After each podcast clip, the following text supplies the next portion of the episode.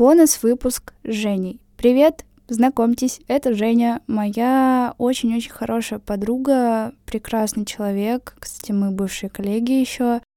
У Жени интересная история, и она связана с тем, как она училась с собой обращаться с ее особенностями. А особенность заключается в том, что у Жени синдром дефицита внимания.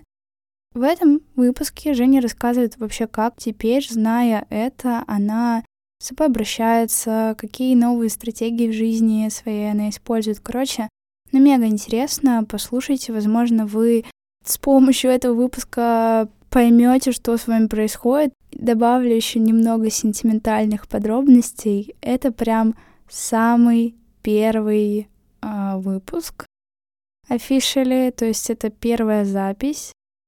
Мой голос вы там не услышите, потому что у меня то ли не работал микрофон, и я забыла его проверить, то ли я очень стеснялась э, и говорила супер тихо, Женя просто расскажет от своего лица, с какими проблемами она сталкивается относительно СДВГ и какие способы решения для себя нашла. Короче, enjoy, пожалуйста, вот, познакомьтесь с Женей, очень ее люблю. И давайте свою обратную связь, как вам такой формат. Все, чао, пупсики, я побежала, а Женя подключается.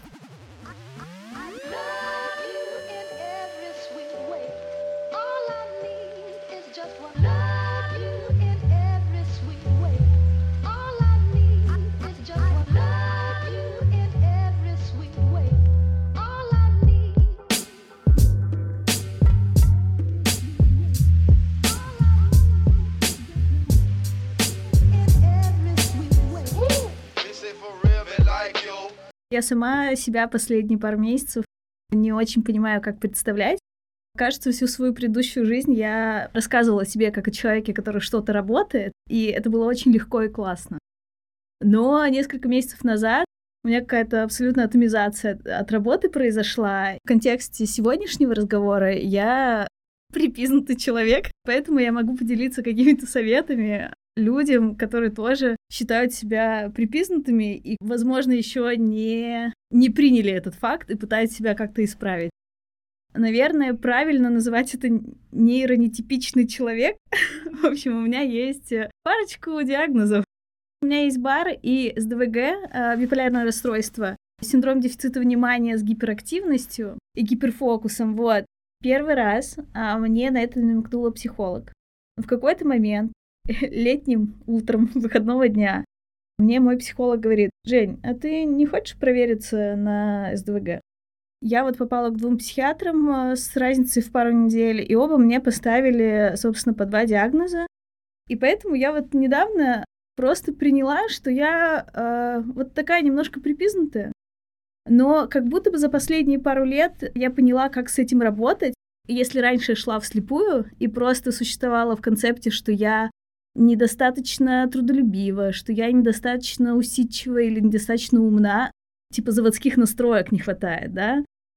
Но на самом деле они просто другие, и до 30, почти 5 лет я просто жила, а, ой, до 34, я жила в мире, который настроен и придуман для более типичных людей. И я такая, окей, я беру этот челлендж, и я учусь вот этим бытовым каким-то мелочам ежедневным другим я всю жизнь чувствовала себя, ну, недостаточной. Я не думаю, что это что-то уникальное, какое-то уникальное чувство, но, в общем, я постоянно чувствовала себя какой-то не совсем, ну, типичной. Ну, я правда думала, что я долбанутая. Вот серьезно. Я пошла в первый класс, и, в принципе, я нормально как-то существовала, но когда начались оценки, то есть мне было, в общем, весело. Я, в принципе, даже могла дотерпеть до конца урока, хотя я супер неусидчивым ребенком всегда была, угадайте почему, да? Собственно, когда начались оценки и вообще как, какой-то скоринг а, результатов, вот тут как бы я начала не понимать, что ли, сначала, потому что я, я не знаю, было у вас в школе такое или нет, скорость чтения проверяли. У нас был такой стенд с воздушными шариками, это каждый ученик, и кто, типа, как быстро читает, вот тот так высоко висит. Я всегда последний висела вот это то, с чем я училась все там 8 лет. Почему я считала себя какой-то поломанной? Потому что мне очень часто говорили взрослые, ну вот другие взрослые, не родители, а кто-то, учителя, воспитатели. Они все время говорили, у вас очень умная девочка, но очень невнимательная и неусидчивая. В семье у нас было принято на пятерке учиться. Если я приносила четверку или моя сестра, нужно было объяснить, почему четыре. Там не было никакой тирании, но это определенное давление происходит. То есть, я думаю, мои родители не в курсе. А сестра у меня, кстати, сильно лучше меня училась, старшая, и я всегда чувствовала а, вот этот а, момент сравнения и того, что я все время не дотягиваю. Вот. Да, я, кажется, я даже с этим же и пришла к психологу. Все время не дотягиваю, я не понимаю, что делать. Я бегу быстрее, чем когда-либо могла. Типа, и какие-то результаты есть но снова я до чего-то не дотягиваю. А вот э, как-то с диагнозами попустила сильно. Кажется, это распространенная штука у людей э, с синдромом дефицита внимания, что очень сложно делать что-то, что тебе по-настоящему не интересно. Окей, что не по-настоящему тебе интересно. То есть слово э, должна для меня, ну, немножко на другом языке звучит, как будто бы. То есть при этом, опять же, говорю, я росла вот с сестрой, она человек ответственность. Я всегда поражалась, и в этом, от этого тоже я чувствовала, что я какая-то недостаточно хорошая дочь, например. Потому что я не закончила там... А нет, вообще-то техникум я закончила с красным дипломом, я забыла об этом. Но что я не пошла и не сделала вышку. Я просто на втором курсе, господи, я просто в один день решила, что я, наверное, больше не пойду. И сказала об этом родителям через год. Но я работала в этот момент уже, и я просто абсолютно потеряла смысл этого. Ну, то есть я теряла периодически смысл э, делать что-то конвенциональное, типа, ну, нужно учиться, нужно получить высшее образование. Come on, типа, это база. Это такая, да, что-то пока нет. А потом в работе я просто чувствовала, что я вот там какие-то сроки заваливаю. Моей первой работой, серьезной full тайм было, э, ну, я была проектировщиком систем отопления и вентиляции. Шесть лет рассчитывала и чертила системы отопления с вентиляцией. Ну да, странный выбор э, сидеть за компьютером 12 часов и чертить и быть супер внимательным с цифрами и всем вот этим. Конечно, периодически я дико валила вообще э, эти сроки и сидела ночами, либо приезжала в 5 утра на работу, чтобы доделать, потому что ко всем своим приколам я все-таки была воспитана все еще в понимании того, что э, нельзя там опрокидывать людей, нельзя их подводить, э, нужно превозмочь, но смочь, вот это вот все. Классно. На самом деле я со временем поняла, что большинство техник, э, которые предлагают СДВГшникам, чтобы как-то работать фокусироваться, я до них дошла за вот эти вот года работы в проектном бюро. И мне даже было немножко обидно, когда я начала изучать вот эти все лайфхаки. Я такая, блин, отстой, а новенькое что будет, нет? Ну, типа, это я все делаю. Или, например, а, в отношениях тоже свой прикол был. Я достаточно быстро увлекаюсь человеком, а, но если нет встречного движения, или, честно говоря, иногда даже если оно есть, я очень быстро теряю интерес. Это не потому, что человек плохой, а это потому, что у меня гипомания закончилась. А, раньше я тоже этого не понимала. Мне а, диагнозы помогли понять, что я не сломанная, что просто я использую себя не очень правильно в жизни. ну, то есть, что мне нужно вообще-то немножко по-другому. Не через давление, не через э, усилие какое-то действовать, а вообще быть самым лучшим другом для себя. Я, честно говоря, искренне думаю, что я хороший друг. Я начала себя постоянно одергивать, заставлять себя относиться к себе как к самому лучшему другу и представляла даже каких-то своих подруг, которым бы я так говорила бы. Ну, если бы, там, не знаю, моя подруга проснулась бы и сказала, что блин, я уродка. Да в смысле? Понимаешь, да, была бы такая тирада, почему нет? Можно даже с геометрией тела, не знаю, лица. И все, я начала учиться относиться к себе так. Еще я, наверное, стала менее строга к себе. Как вот это вот, э, получается, поменяла вот этого злого родителя, требующего, на любящего, наверное, вот эта вот история.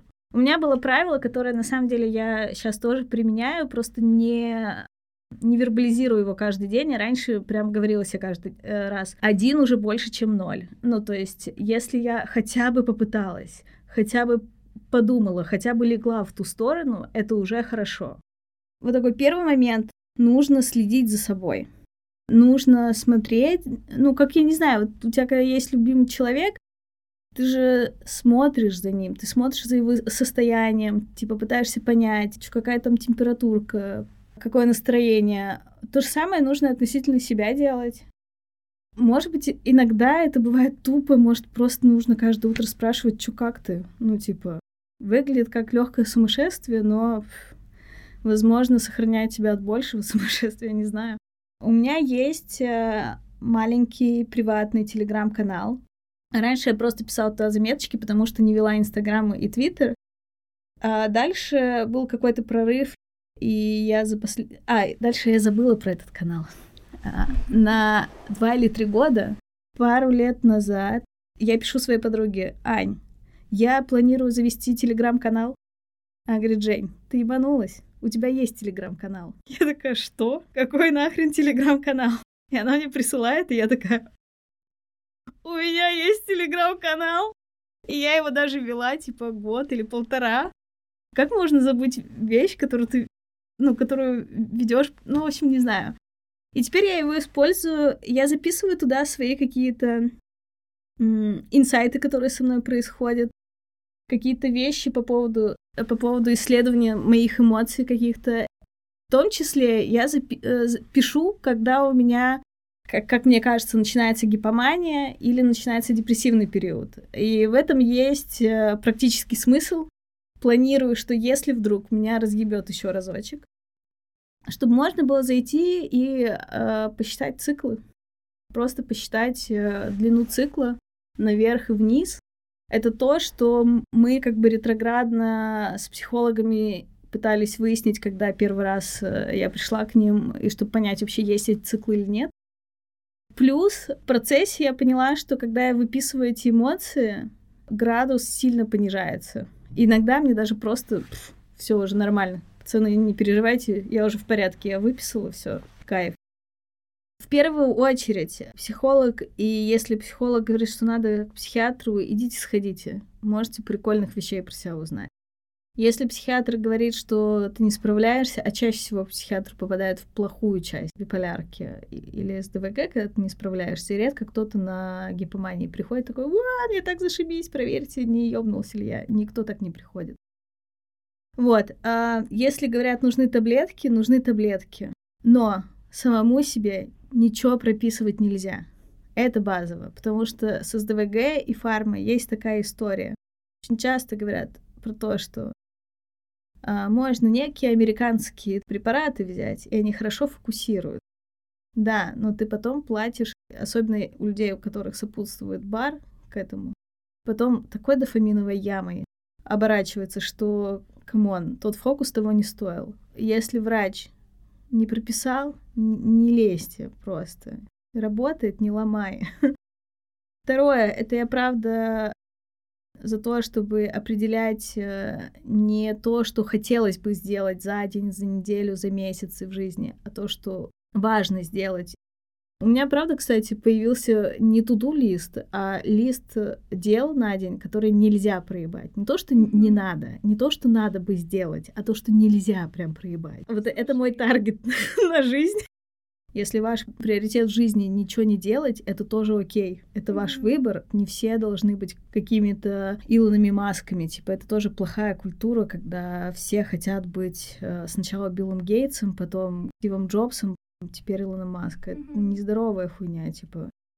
Про приоритеты хочу сказать, что самые главные приоритеты я так проверяю. Я могу без этого жить или нет? Ну, типа, вот, вот так драматично я ставлю вопрос. Теперь, наверное, последнее время я научилась задавать себе вопрос, хочу ли я без этого жить.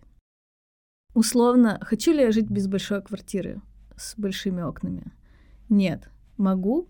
Конечно, могу. Я, блин, как насекомое, хоть где выживу. Но не хочу. И это тоже такой качественный, наверное, скачок, но нужно понимать, в какие периоды ты можешь себе позволить «хочу», а в какие ты могу, позволяешь. Это тоже нормально, потому что, ой, я говорю теперь как старый человек, короче, интернет этот ваш, он, конечно, очень сильно развращает, он показывает, вернее, соцсети и люди очень сильно эксплуатируют историю про то, что ты можешь добиться чего угодно, и что ты всегда достоин лучшего всех шмо, и тебе нужно это лучшее всегда. А на самом деле это не так. Классно, если ты все это можешь. Классно, если ты понимаешь. Но если ты вздыхаешь от этого, если ты потом, э, ну, типа, чтобы это получить, ты живешь э, на наркотиках, э, чтобы работать 24 на 7, это плохая идея. Возможно, это тебе правда не нужно. Ну вот приоритеты, и если совсем коротко про то, как буквально что-то делать, я вчера поняла, что у меня такой сетап для работы, вот вечерний. У меня телевизор, на котором можно смотреть что угодно, но у меня там костер. Я включаю видео костра, стриминг костра из Ютуба. Дождь и костер — это мои фавориты. И я первый раз начала это делать, когда была инженером и не могла сосредоточиться. Я врубала наушники и включала звук костра. Сейчас а, могу себе позволить, значит, телевизор а, с костром. А при этом я сижу напротив этого телевизора у меня абсолютно пустой стол, насколько это возможно. И очень важный момент. Я не должна видеть телефон. Есть так, такой прикол, что даже если я знаю, что он выключен, но я его вижу, голова э, просит проверить. Поэтому в идеале я кладу его за ноутбук или вообще в другую комнату, выключаю уведомления, и штука, с которой на самом деле получается, что я вот реально с 19 лет, как начала работать на фултайме, помидоры. Вот эта техника помодора, э, которая, правда, раньше я использовала по 25 минут и 5 перерыв, а потом я выяснила, что вообще-то это достаточно дорого э, с точки зрения переключения задачи на задачу. Сейчас я использую по 45 минут.